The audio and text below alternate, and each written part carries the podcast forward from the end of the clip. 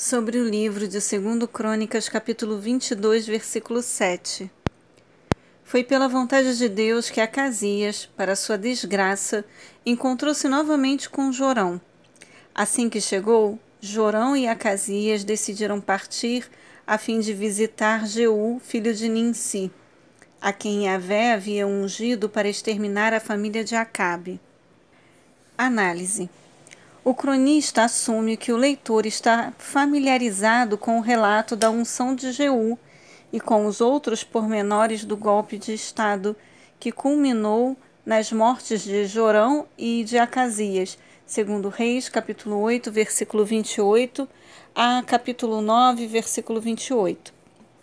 No entanto, o escritor de Reis procura retratar, sobretudo, o fim da dinastia de Onri, em consequência do julgamento de Yahvé.